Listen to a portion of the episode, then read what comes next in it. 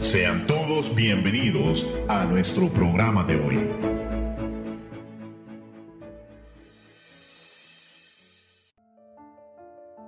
Ocho y media de la mañana, bienvenidos a este su programa Verdades Eternas. Mi nombre es José Héctor Alfaro y el día de hoy en cabina me acompaña mi hermana María José Gutiérrez. Hermana, buenos días. Buenos días hermanos, buenos días aquí los que estamos aquí en la, la cabina de Iris Radio. Es un gusto poder estar con ustedes desde temprano en la mañana. Amén, gloria al Señor. Y en controles también nos acompaña, ¿verdad? Y especialmente un hermano que para nosotros, ¿verdad? Es bastante especial. Nuestro hermano Cristian Tajay, ¿verdad? Que últimamente, ¿verdad? Esta semana estuvo de manteles largos, Sí, hermano. estuvo cumpliendo años. Feliz cumpleaños, ¡Eso! hermano. Te amamos, hermano. Ah, 40, ¿verdad? Nah. hermano, lo queremos mucho, ¿verdad? Hermano Cristian Tajay. Y pues a pesar de que no podamos estarlo escuchando, pero prontamente, ¿verdad? Pod- podremos tenerlo aquí en cabina. Amén. Amén. Un joven talentoso, ¿verdad? Es parte del staff del Ministerio de Apologética y de este su programa, Verdades Eternas. Continuando, ¿verdad? Este, el tema de hoy que nos corresponde hablar será el tema de la soberanía de Dios en el ejercicio de la administración, que vendría a ser la parte 2. Amén. La semana pasada tuvimos un tema este, con referente al ejercicio de la administración y hablábamos un poco acerca, ¿verdad?, de cómo Dios se muestra, muestra su poder acerca de todo aquello que ha sido creado. Amén. De que desde el principio el Señor ya había establecido los límites del universo. Amén. Entonces, en el inicio de la creación, todo lo inanimado ya tenía un propósito, ¿verdad? En el mismo frontispicio de este periodo, en donde ya todo lo que ya era esencial para la vida de las criaturas y del hombre estaba en su lugar. Amén. Entonces, desde, desde ecosistemas completos hasta los cuerpos celestiales, todo ya estaba finamente armonizado para existir. Pero tenía que haber un ser que tenía que señorear sobre todo lo que el ser humano no puede controlar. Prácticamente en nuestro planeta existen muchos este, eventos de manera natural, como lo podrían ser, ¿verdad? Este, los desastres naturales, los tornados, los huracanes, los terremotos, los tsunamis.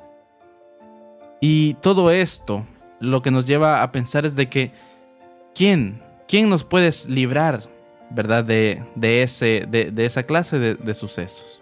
Y hablábamos la semana pasada de que el Señor prácticamente tiene, ¿verdad? El Señor tiene el control sobre la vida del ser humano y que el Señor no deja, no deja a su merced a, a la raza humana.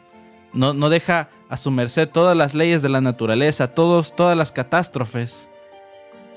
El Señor las controla, el Señor las señorea para de esa forma evitar de que el ser humano perezca y se extinga a causa de la naturaleza misma.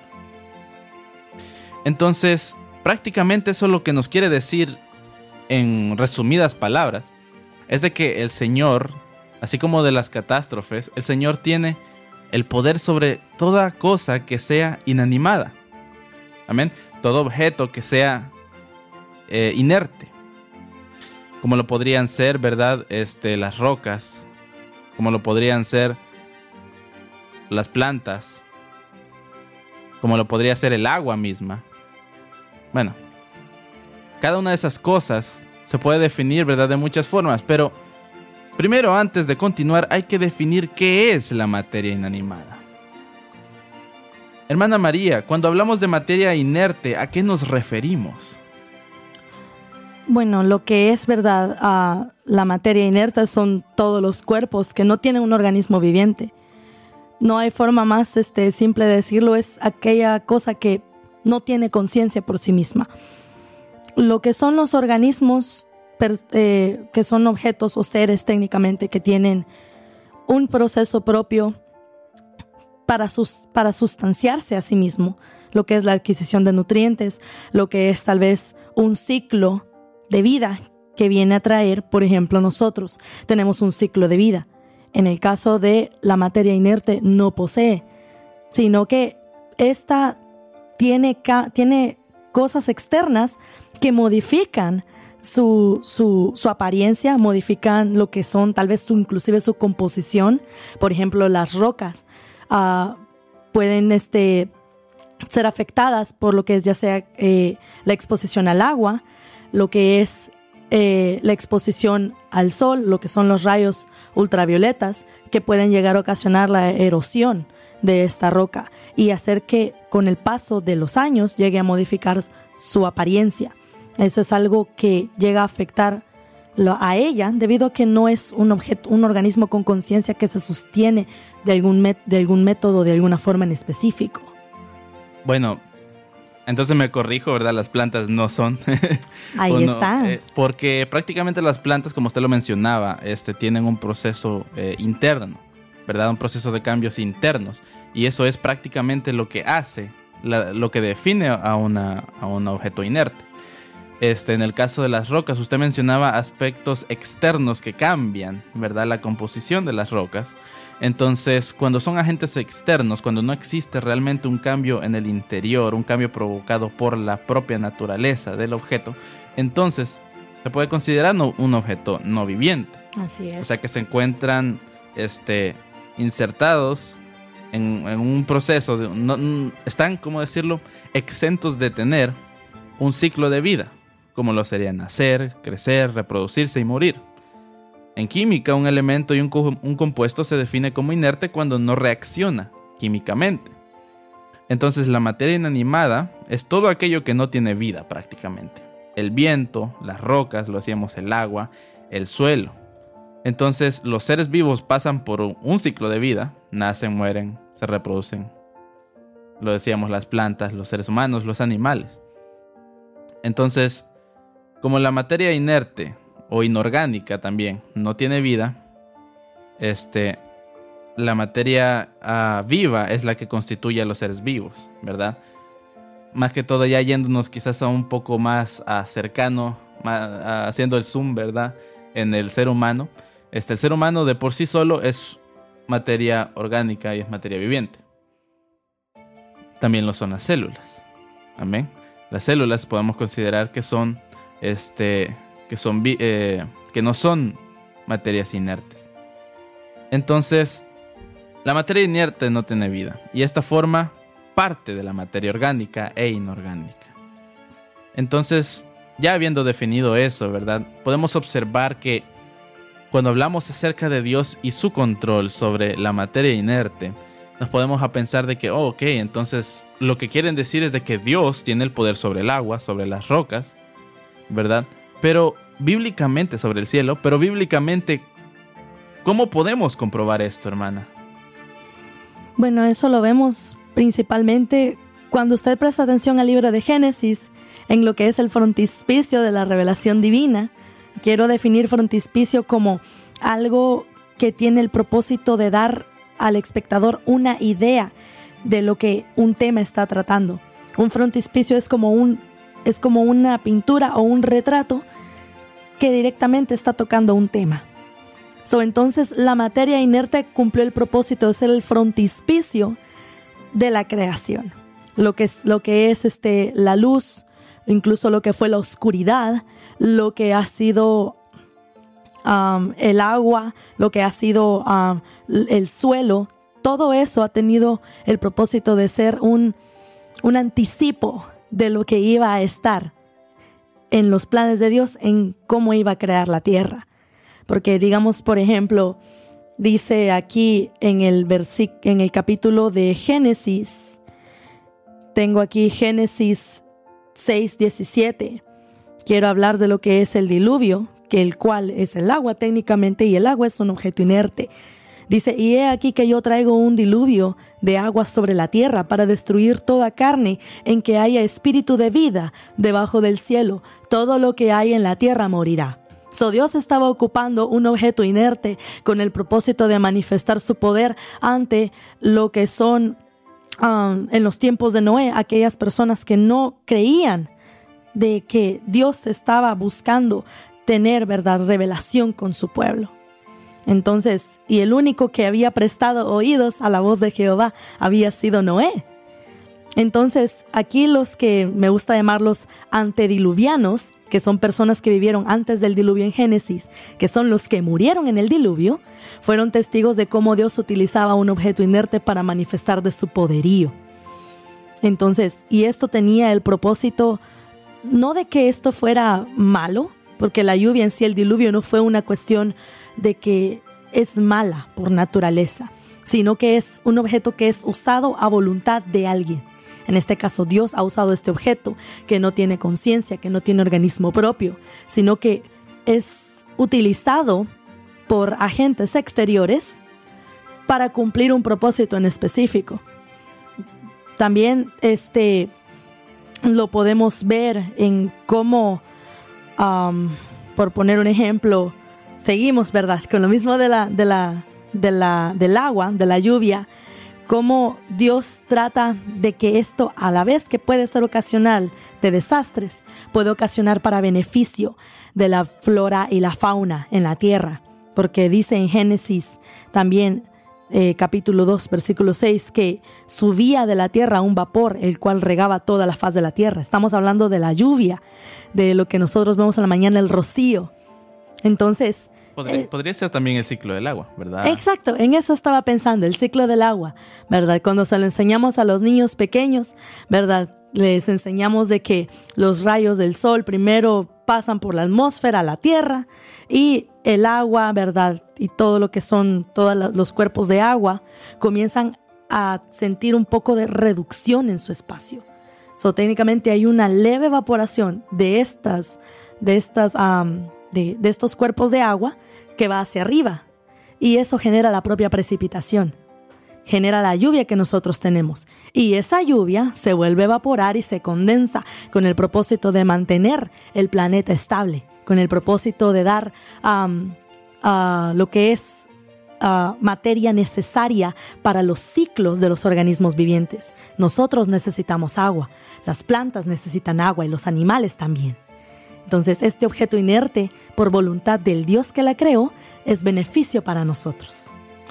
Wow, es realmente interesante, ¿verdad? Cómo podemos observar, ¿verdad? El sistema que Dios ha creado y cómo utiliza, ¿verdad? Algo tan simple como lo puede ser el agua y prácticamente cómo la vida misma funciona gracias al sistema mismo que Dios ha creado y bastante interesante, ¿verdad? Yo creo que hay mucho más de que indagar en nuestra Biblia porque hay muchos más versículos que hablan acerca de todo lo que Dios ha creado. No se, no se desconecte, regresamos después de esta pausa musical.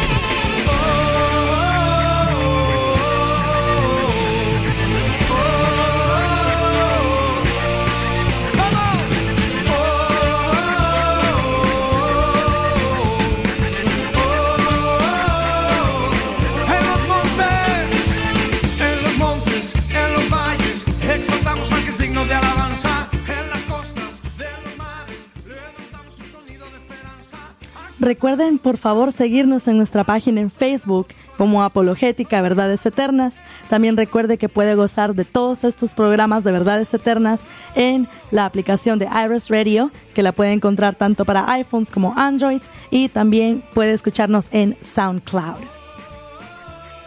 Regresamos a este su programa Verdades Eternas.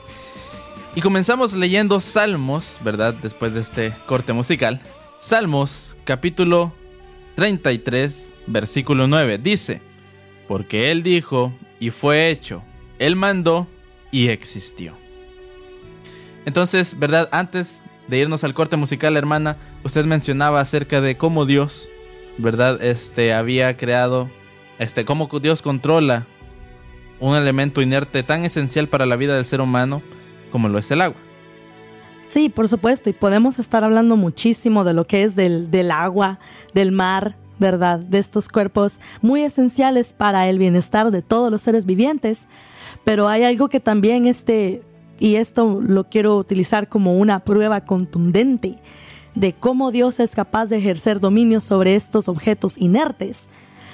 Es en el eh, versículo 39 de Marcos 4. Marcos 4, 39 dice, y levantándose reprendió al viento y dijo al mar, calle, enmudece. Y cesó el viento y se hizo grande bonanza. Este, este pedazo, ¿verdad? Que muchísima gente conoce, este pedazo de, de, de lo que es la palabra, me pone a mí bastante a pensar en lo que es cómo este objeto inanimado ha cedido ante la voluntad de Dios, lo que es ante la voluntad del Hijo de Dios, porque aquí es en donde Jesús está todo eh, tranquilo, ¿verdad?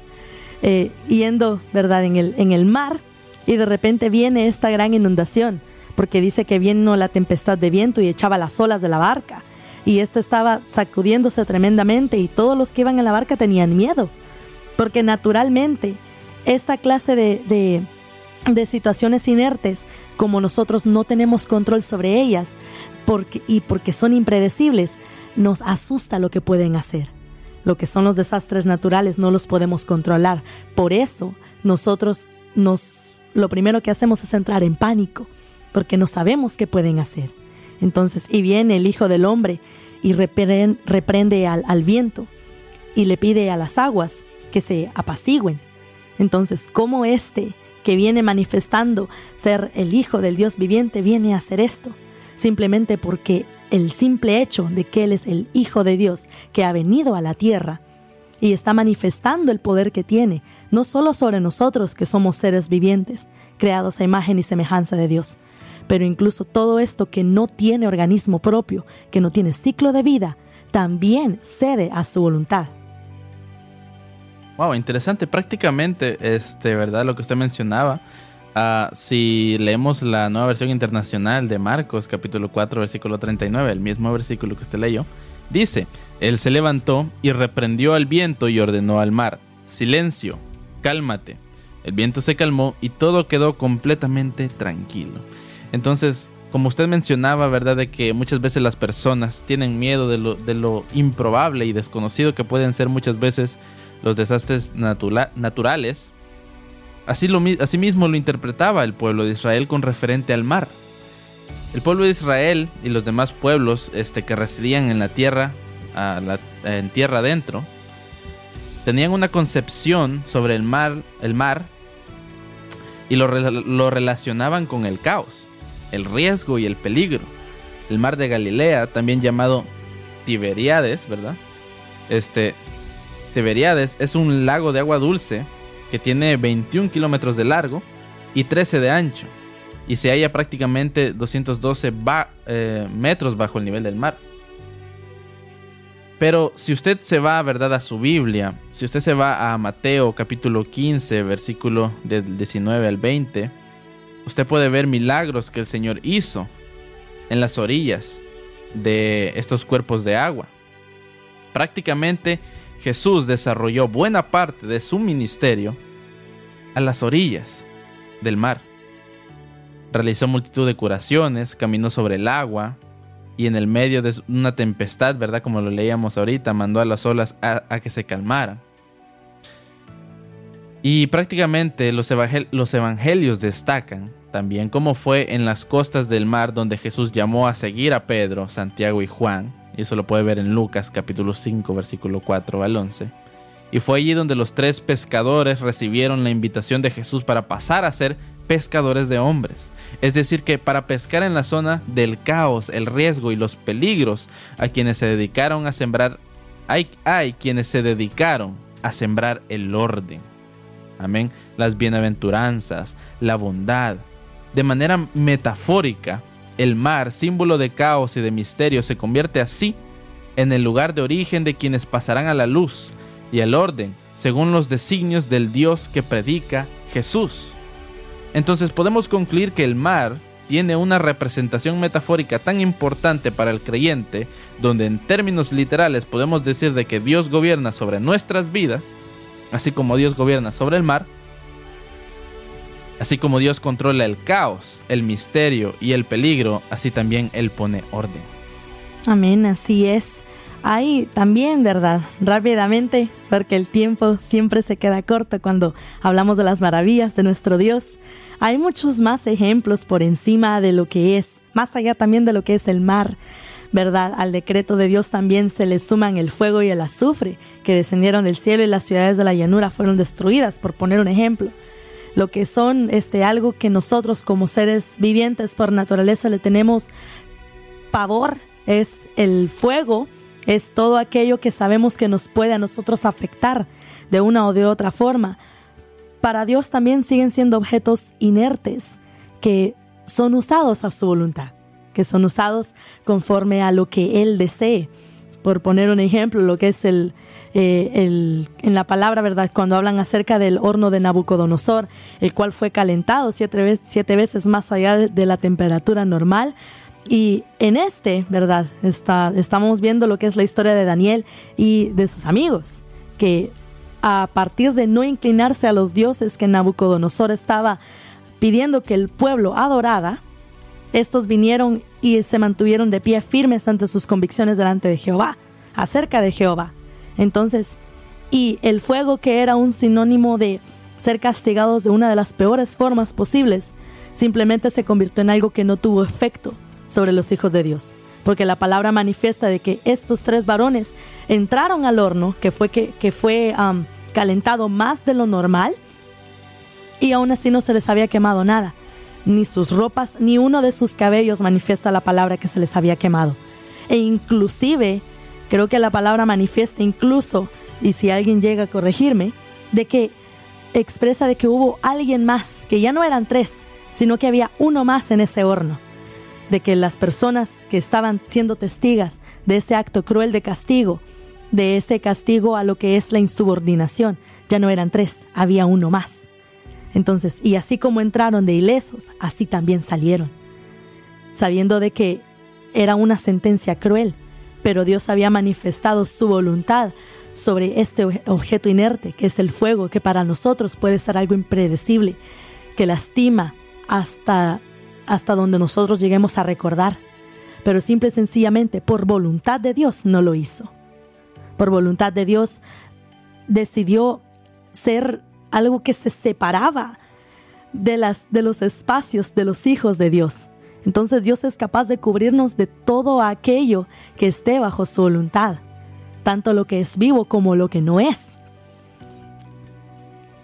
Amén. prácticamente, ¿verdad? Este, todo. Si usted tiene alguna duda de que, oh, ¿acaso estará Dios? ¿Acaso existirá Dios? Simplemente tiene que ver a cualquier, a cualquier lugar.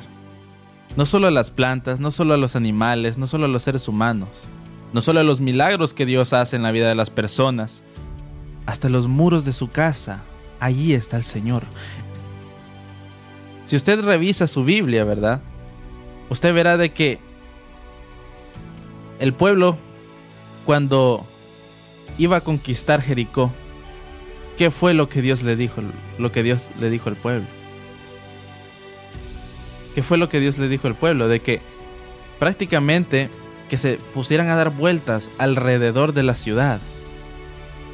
Y en el séptimo día los sacerdotes debían hacer sonar las trompetas de cuernos y de carnero, y todo el pueblo dar un, un gran grito, y los muros caerían al suelo.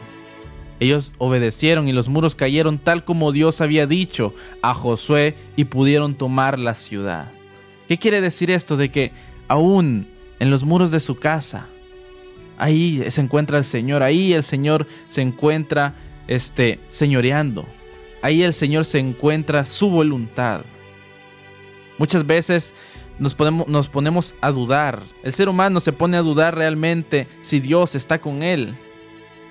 Pero lo que no sabemos es que Dios está en todo lugar de que Dios no está limitado por ningún objeto, que Dios no está, su poder no está limitado por absolutamente nada, por ningún muro. Prácticamente el Señor está con nosotros en todo lugar. Y la verdad, como lo, decía usted, hermana, cuando se trata de hablar del Señor, no se nos pueden acabar, o sea, no, no podemos parar de hablar acerca de nuestro Dios porque Él hace tantas cosas maravillosas, porque Él se encuentra en cualquier aspecto de nuestra vida. Cuando se trata de la soberanía de Dios, absolutamente todo, absolutamente todo es prueba de que Dios existe y que Dios está con nosotros. Hermana, unas palabras para despedirnos.